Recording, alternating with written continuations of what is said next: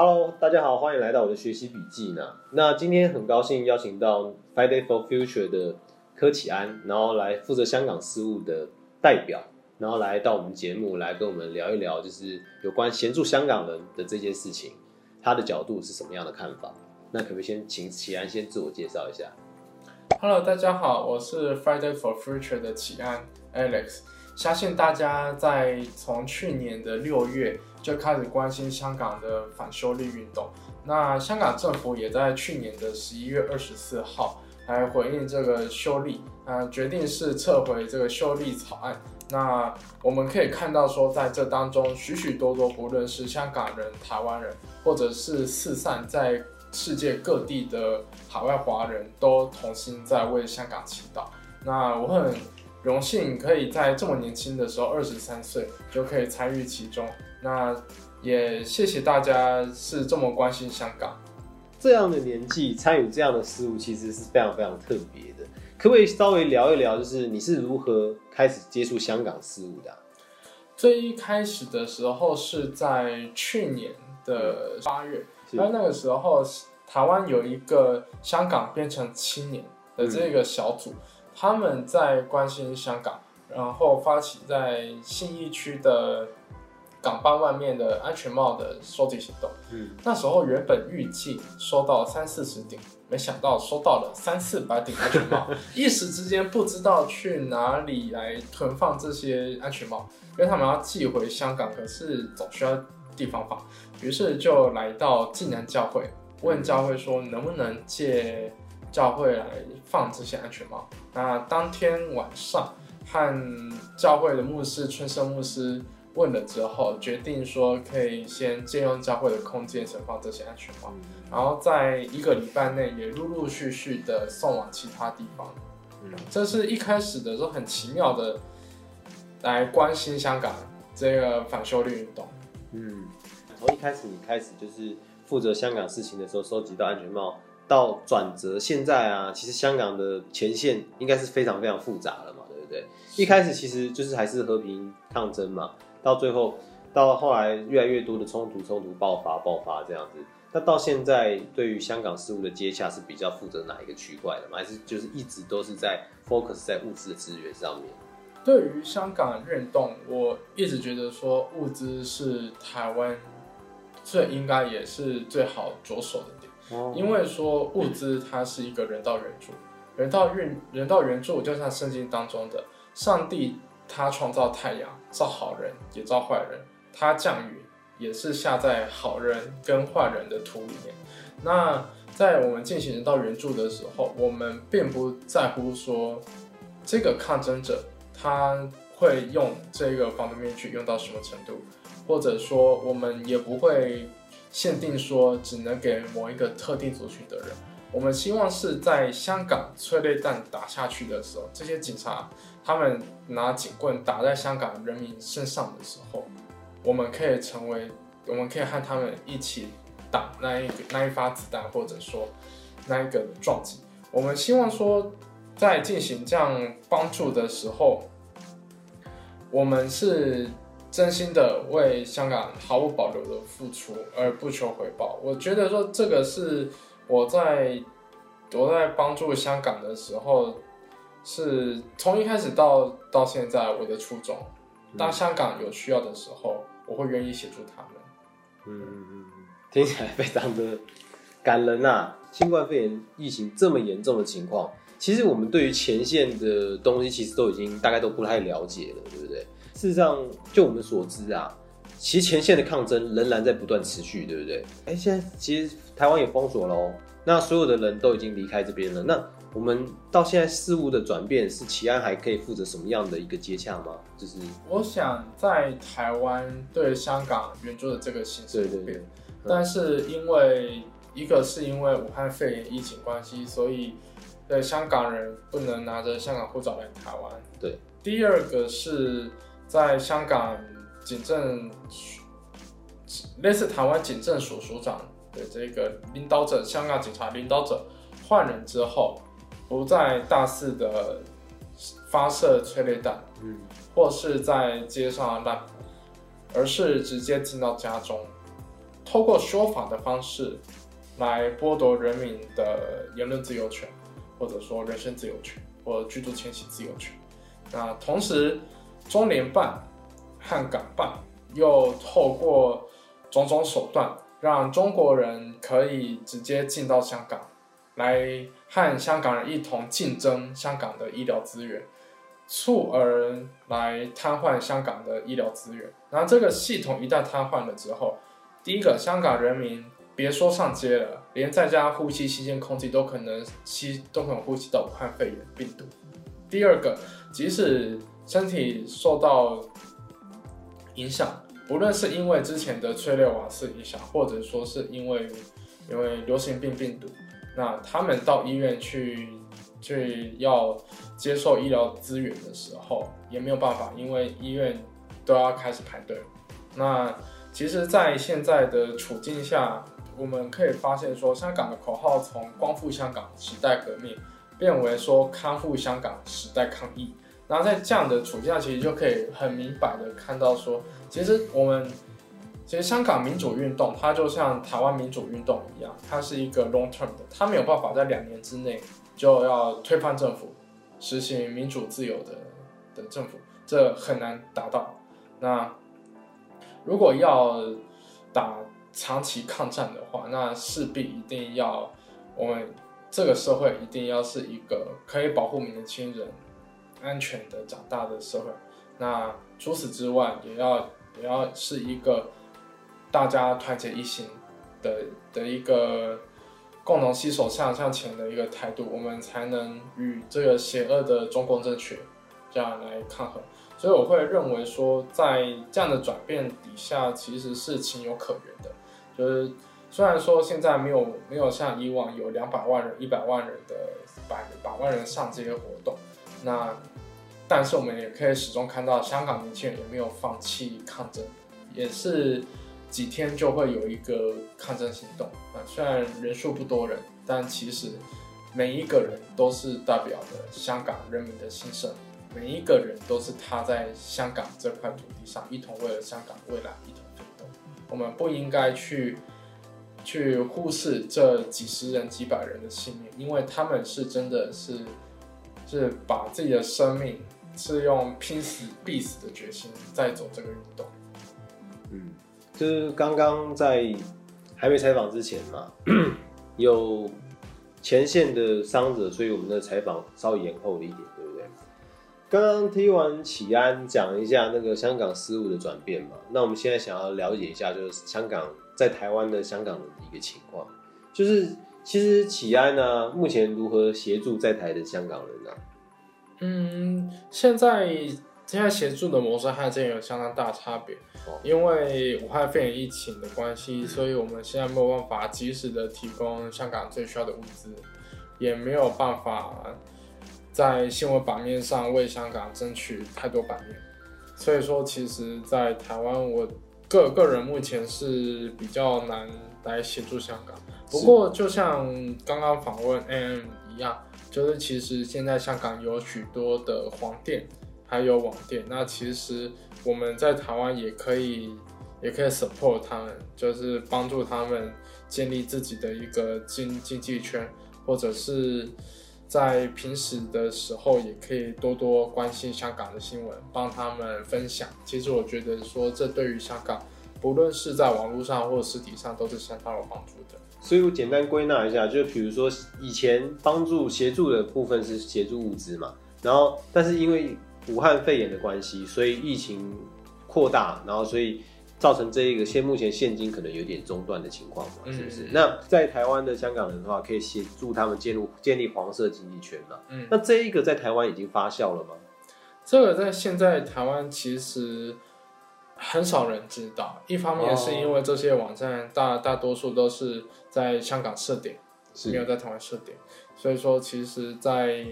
不论是说它商品的运送，或者说商品的项目，还有它的相关的税金，其实都是都是比都都是在在台湾，其实我们比较少碰到的。所以未来可能会在台湾也会有建立成香港的黄色经济圈吗？嗯、应该是说是在台湾我们可以协助建立吗？协助建立是，在香港的黄色经济圈，或者说在台湾的黄色经济圈。对，然后相对的，这个对台湾来说，其实我也是觉得说，我们也要，我们也可以以这个模式来帮助台湾的呃传统传统产业。它要解决他们失业的问题嘛？对对对，因为其实台湾现在也有相同的问题。是是，现在现在 现在疫情太严重了。对 对对，那讲完这一块的话，那其实你跟他们相处的状况大概是什么样子啊？可不可以跟我们分享一下？嗯，在过去的时候，其实有的时候，因为香港的抗争者，他们其实心理压力都非常大，对无论心理上或肉体上，嗯所以他我有时会邀请他们来台湾来这边旅游，那旅游就是来这边陪伴他们，哦当当导游，或者说跟他们一起出去玩，带他们去夜市走走，去看看电影，或者说去逛逛街。我觉得说这个是当时候的我来说，其实我觉得这个比比运送物资来的还要实际，因为其实嗯更深入的我们陪伴我们我们就是在这个土地上感感到孤独，嗯。所以我们到另外一个，所以我们期期望可以到另外一个地方感觉到爱，然后我会希望说用这样传递爱的方式来协助他们建立人与人之间的信心。那他们会不会就就是这个？他们会不会想要说，哎、来台湾建立反共复国基地啊？呃，我我我其实会觉得说，这个这个相当多的香港人会这样想，哦，真的因为有不论是年年轻人或者是中年人，其实台湾对中国来说，虽然说中国一直说台湾是中国不可分割的一部分但，其实台湾有自己的法律，有自己的宪法、啊人民主权、军队，对啊其，实台湾已经是实质上的国家。嗯对啊，而且台湾人基本上，我们出国，我们都会说我是台湾人，我不会说我是中国人。对啊，有的人可能会说我是中华民国人，可是绝对不会说我是中华人民共和国的对啊。，这个也是虽然说有很多人有啦，有一，些人啦，对有一些人啦，我我不能说是少数，嗯，因为是少不是少数吗？他们是少数人啊，就我看啊，对啊但是在在去在今年投票的时候，有五有五百万人投给投给支持哦这两岸统一的支持那个他是两岸统一吗？那个是支持两岸统一吗？还是什么？呃，可能有可能大多数的人是支持中华民我国，这这觉得很多应该有很多人，好吧，这个太奇，这不能透露太多的偏见，个人偏见，对啊，不过我我是我是真心觉得说，不论是中华民国或者是台湾，总之我们我们首先是认知，我们最大公约数就是我们和中华人民共和国是是两个不一样的主权。是我们的我们的自我认同上，我们是一个自主的国家。那这也这也是给香港人很大的很大鼓励，因为说就就是我们同样都在承受中国的压力，台湾压力没有香港来的少，嗯，甚至是说中国它对于台湾可说是文攻武吓，对啊，从陈水扁时代以来。先守护台湾，就就是就是就是飞弹，然后八二三炮最近，也是，啊。然后到军事上、政治上的渗透、经济上的渗透，还有在台湾炒地皮的中国人，其实可以说是中国，中国是真的在中中国共产党是真的在用心在在侵略台湾，嗯。而这个侵略行动已经已经有数十年时间。嗯，所以说，台湾这样走来数十年，对香港来说可以说是非常非常的惊奇。因为香港从去年的六月开始，几百万人上街，可是台湾从来没有到百万人上街。太阳花学运的时候，几十万人就已经轰动台湾新闻新闻版面，更何况是百万人。这这给香港人是非常大鼓励，因为在香港，他两百万人，他两百万上街，政府也也也200万也也也不把他们放在眼里。对，所以说其实很多香港人是他们会把希希望放在台湾，希望在台湾有下一代，然后让台湾的民主自由气氛可以熏陶他们，然后助促使他们也认知到自己是香港人，而真心的可以为香港的民主自由尽一份心力。这样嗯，那那比如说刚刚那样讲好了，感觉台湾好像真的是他们反共复国的基地嘛？那这个可能吗？已经有在做了吗？还是就是其实就是一个空想？这其实我我自己不大清楚，因为嗯因为各个人，我我连台湾自己的反共复国运动，或者说台湾的民主自由运动，其实都已经走得很困难。都已都已经走得困难，甚至说有的时候和民主长辈在谈说台湾独立，他们会说我们十几年前就在谈台湾独立，你们现在年轻人在谈台湾独立，未免太老套。那不然要谈什么？他 大家想谈什么？他们他们会讲，我们台湾要成为一个正常化的国家，哦，台湾要立宪。了解了解。对对对，但问题是说我们要立宪，那等我们就有台湾的法治问题了。那我们从中华民国法律，我们我们当然知道它中华民国宪法它是一个不适用于台湾的宪法。嗯，对那所以说，就连台湾就搞不定了。我我我在跟香港的朋友聊天的时候，大家都是开开玩笑，因为大家也知道说，真的太难台。湾也有。首先，香港没有自己的宪法，嗯台湾香港也没有军队。嗯。对，对，这这是一个非常困难的事情。那在跟香港人相处，在台湾的香港人相处的情况啊，有没有什么样特别的小状况或者是小故事可以跟大家分享？我觉得很特别的是，在去年，因为有一段时间，有有一一对香港的新婚夫妻，他们还没结婚，但他们来台湾度蜜月。我想就很好奇，哎、你们怎么会想要来台湾度蜜月？香港香港是一个很富有的城市，所以应该会去巴黎，可能会去，可能应该会去欧洲，或者说去去美美美加度个假，为什么会想要选择台湾？他们那个时候告诉我一个很很惊人的答案，他们说他们其实也是抗争者，然后在在抗争场域上认识对方，那他们在从太阳花学运那个时候看着台湾，然后再从香港的雨伞运动一直到现在。他们觉得说台湾是一个很民主、很自由的地方，他们会希望认识台湾这块土地，所以他们花了两个礼拜的时间环岛一周。但是他们第一站是我们在台北认识的，他们两个礼拜后跟我说，哎，结果我们环岛回来，每天都在看直播，看香港直播，结果都没有看到台湾的风景。我我我笑着跟他们说，没关系没关系，台湾风景一直都在，台湾改朝换代，啊，台湾的风景依旧，山还是山，海还是海，就是随时欢迎再过来。然后另外一段是另一个香港情侣，他们也在看这场遇上认识，那他们来到台湾也是想要在台湾生活，然后那个时候就和他们聊天，那也也和他们一起住了一阵子，就是照顾他们。你跟他们一起住，对对对对对，住在宿舍吗？就是呃，就是就是我们有找其他地方住，然后你们住在一起啊？就是就有有不同房间，哦这样这样这样，对，然后就是那个时候，因为我们是很希望说可以帮助他们在台湾找到工作，那你是因为他们所以搬到那边住的吗？还是就是说你住在那边，所以把他们搬就是介绍过的？哦算是说他们是短期来台湾，是所以就是找日租套房，哦，那一种，然后你也就是因为。因为他们是因为因为是已经许久不见的朋友，哦就我们在抗争之前就已经认识了，所以说就是就是要好好的见一面，嗯。然后想说就觉得这样的机会真的很难得，而且大家其实在这个抗战当中都尽了非常多的力，嗯。就是我们真的很难保他们回去了能不能平安，所以说就是想要好好的陪伴他们，所以就是每天二十四小时这样陪，然后他们就是那时候就很特别，就是我们就在台湾逛街、逛夜市，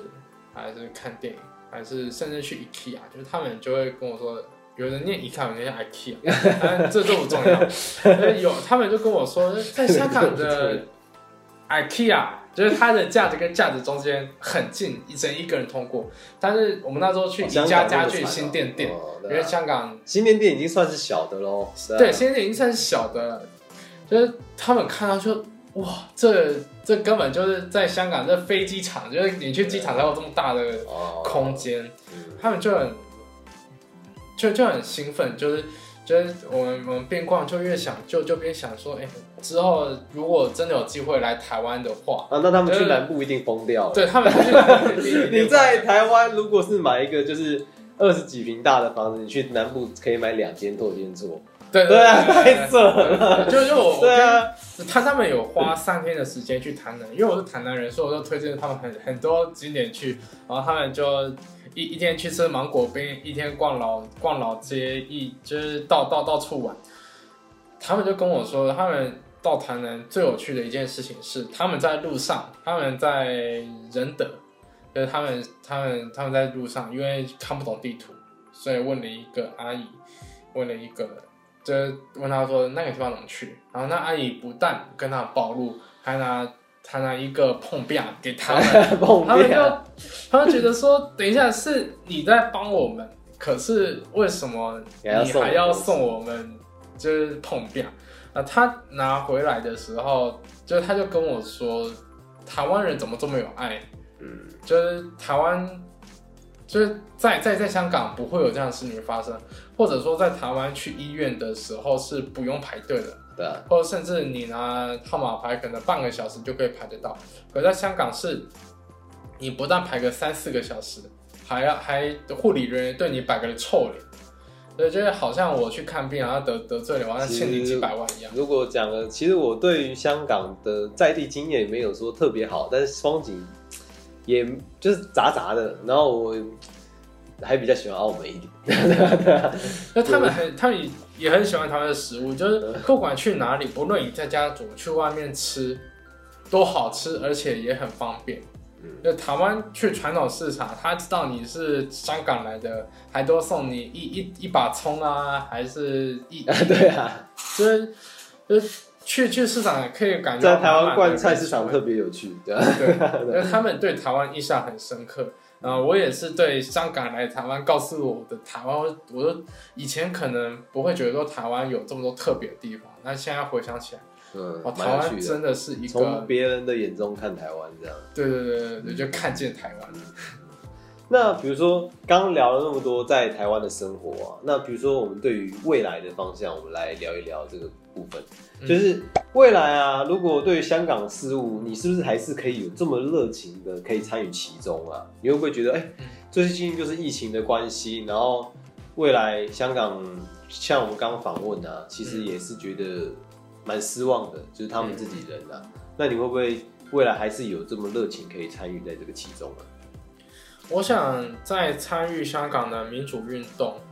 这这几个月来，其实一直以来都是真心为着香港去做的。那这个这个不会因为说现况而有调整哇，因为我们其实其实这是基于基督信仰是如此说，耶稣他已经复活，就是最近刚过复活节。那对基督徒来说，这个是我们我们得救的确据。那在这样的这样的盼望底下，其实我们我们已经得到了永生。那我们已经知道我们世界的幕僚是如何，所以说我们现在也不会去，也也不会去把这世界上的事物当当的是我们生命的一切。嗯所以说，其实，在关心香港事务的时候，我会觉得说，这是这不只是为香港做的，而是为上帝做的。嗯只要这件事情，它可以帮助香港人，他帮助受压迫的人，他帮助上帝创造的人们，可以在这当中感到温暖。我认为这件事情就应该去做，而且不应该停止。所以简单的说，以信仰的角度做出发，基本上你就是与苦难者同行，然后所以你还是会继续支持香港运动，是大概是这样吧。对于现在政府有没有什么建议可以协助香港？比如说立法啊，或是就是比如说如何保障香港人啊，你有没有什么给他的建议啊？或是有什么想法，然后可以就是协助的？嗯，我想对对目前政目目前的民进党政府来说，防疫可以说的是非常卓越。对啊，对啊。那其实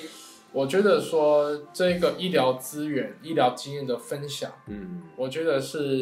可以、可以直接就直接帮助到香港。对对对，或者是说医疗物资，因为我们可以看到，其实台湾已经送了送了千万个口罩到海外。那我觉得说香港也是和台湾一样，同受到中共中共政权的禁闭。虽然我不知道那些物资到了香港海关会不会被扣留，对，或者是说香港政府可能也不会把台湾当做一回事。但我觉得说，对于台湾来说，我们看到有有这样一个受苦的手足，我们是不应该什么事情都不做。对，那那比如说在立法方面的话，因为其实刚刚讲到疫情的部分，嗯那立法的方面有没有什么建议？因为刚刚讲到黄色经济圈的问题嘛，嗯对不对？你有没有希望哎可以立法保障这些东西，香港在台湾的，或者是嗯区，就是之前好像也曾经提说，比如说在桃园或台南嗯，来做，就是属于香港人的哦那个叫什么？这样的香港人的都是这个特定区计划。对对对，那其实，因为因为因为我自己大学是读地震的，所以、嗯所以就是我会觉得说，其实这样的这样这样的特定区计划，其实对香港人来说，或者是说年轻的手足来说，其实这个压力是还蛮大的。哦，真的哦，对，因为其实我们可以可以回想在台湾的历史上，呃，就是说有这样几何住宅的政府做几何住宅，我们会叫它什么？公宅或是就是社会住宅、国宅。对对对，那在可能我们我们这一代还没有感觉到，在上一代那个时候住这些地方，或者说眷村的小呃对对孩是什么？八加九。其实这样相同的，逻辑脉络套在香港人身上的话，其实我很害怕这件事情发生。嗯，所以你也不会往这个方向去想，就是对，因为因为其实我我很害怕的事情是说，我希望香港人在台湾得到温暖。嗯，可是当香港人他们因为他们因为眷村、国宅这样的这样的居住形态而与台湾人而产生对立的话，其实是非常可惜的一件事情。在台湾的现有社会底下，其实我会我会觉得说，香港人已经他们可以完全融入台湾的社会。嗯，第一，语言不是问题；第二，台湾人我觉得算相当的可爱的、友善，很友善啊。对啊，台湾人应该不会晚上去打扰邻居。对啊，对，我除觉得大部分的，白目，打电话叫人家起床是，起来上厕所，对对，台台湾人是我我觉得说，除了像大学生年年年年年轻气盛的，比较热情的，要不然应该很很少会特别的会去故意这样刁难人家。对啊所以我会觉得说，其实没有必要。嗯哼哼哼，不如是说，我们可以提供香港年轻人工作机会。就比如说台湾现在台湾有台湾有老老劳力人口的断层，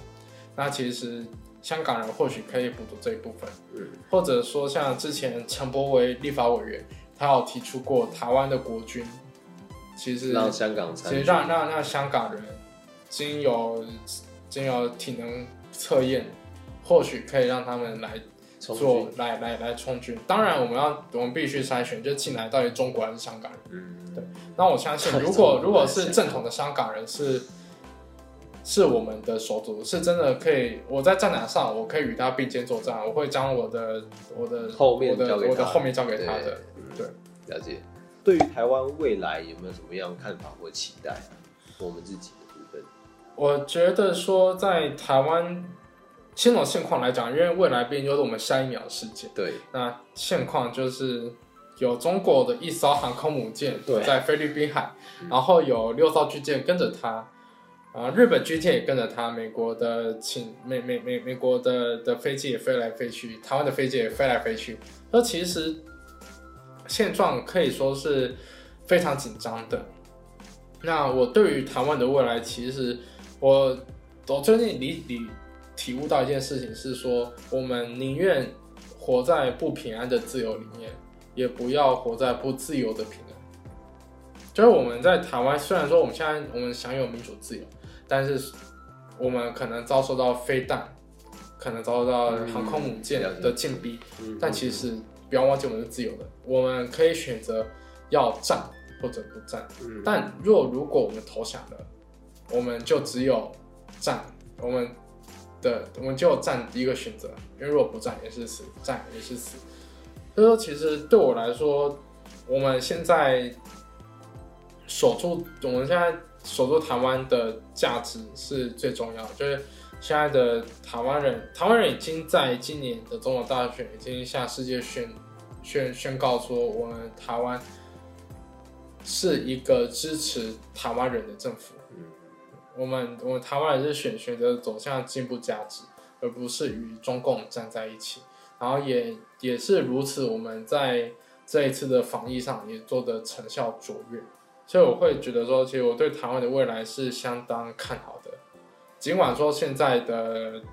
现在的武汉肺炎闹得沸沸扬扬，但是我相信我对台湾的，不论是对台湾政府、对台湾的人民，我都是非常有信心的，因为我们的我们我们对于每一个人的尊重。还有我们对于这个社会的爱，我们使得这个国家更加的强盛。而这个强盛，并不是说我们有非常优良的军队，或者说我们有非常雄厚的财力，而是说我们是一群坚强的台湾人。坚强的台湾人守住台湾的国家。嗯，了解。那这一段时间呢，你有什么内心的话想要跟大家分分享一下？或者对于你自己所做的这些事情呢，会不会觉得没有意义，或者觉得曾经后悔这样？其实我曾经想过，台湾是一个小国，或者是一个小岛，但在但在这这这几年当中，看到香港，看到台湾在世界各国一是。看到台湾在世界各国的努力，其实，尤其是在德国，就是我们在许多已开发的国家当中，其实台湾一直是台湾一直帮助着这个世界，或者说台湾在与中国的的对立上，也与很多国家站在同一阵线。那对于个人来说，其实。在在台湾，我觉得说，我这个是一个我真心爱的国家，所以我会愿意把自己的青春奉献给这个国家。虽然说有的人会说，如果你爱国家的话，你要去做什么？但我相信每个人都有每个人爱这个国家方式，然后上帝也赐予每一个人不同的恩赐，在在爱护这块土地。所以说，当我们所有人都是秉着这个这个心一起做这件事情的话，台湾就是一个被爱的国家。那既然我们都已经爱台湾，度过了这么多这么这么多沧桑风雨的日子，我们也要继续走下去。尽管未来可能是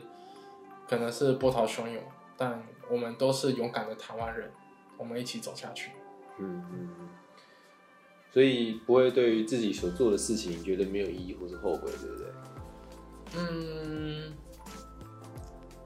有的人可能会说，在这么年轻的时候，可以可以去闯自己一番事业，或者说可以去就是谈一场恋爱什么的。但但但 但，其实我觉得说。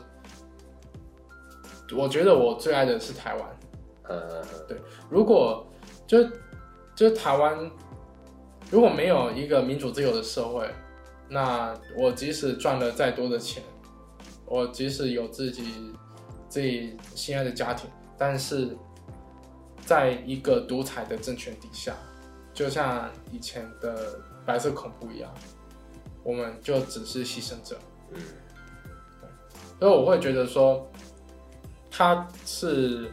他是必须并肩同行的，嗯，就是我会，所以，所以我愿意在我最年轻、最有最有精神的时候，来为台湾做一点事。那今天也差不多就到这边为止了嘛？有没有什么想要补充的话？嗯，就光复香港，时代革命，然后光复高雄，罢免汉国语。好，那今天节目就到这边为止。那我们下次再见。嗯，好，下次再见，拜拜。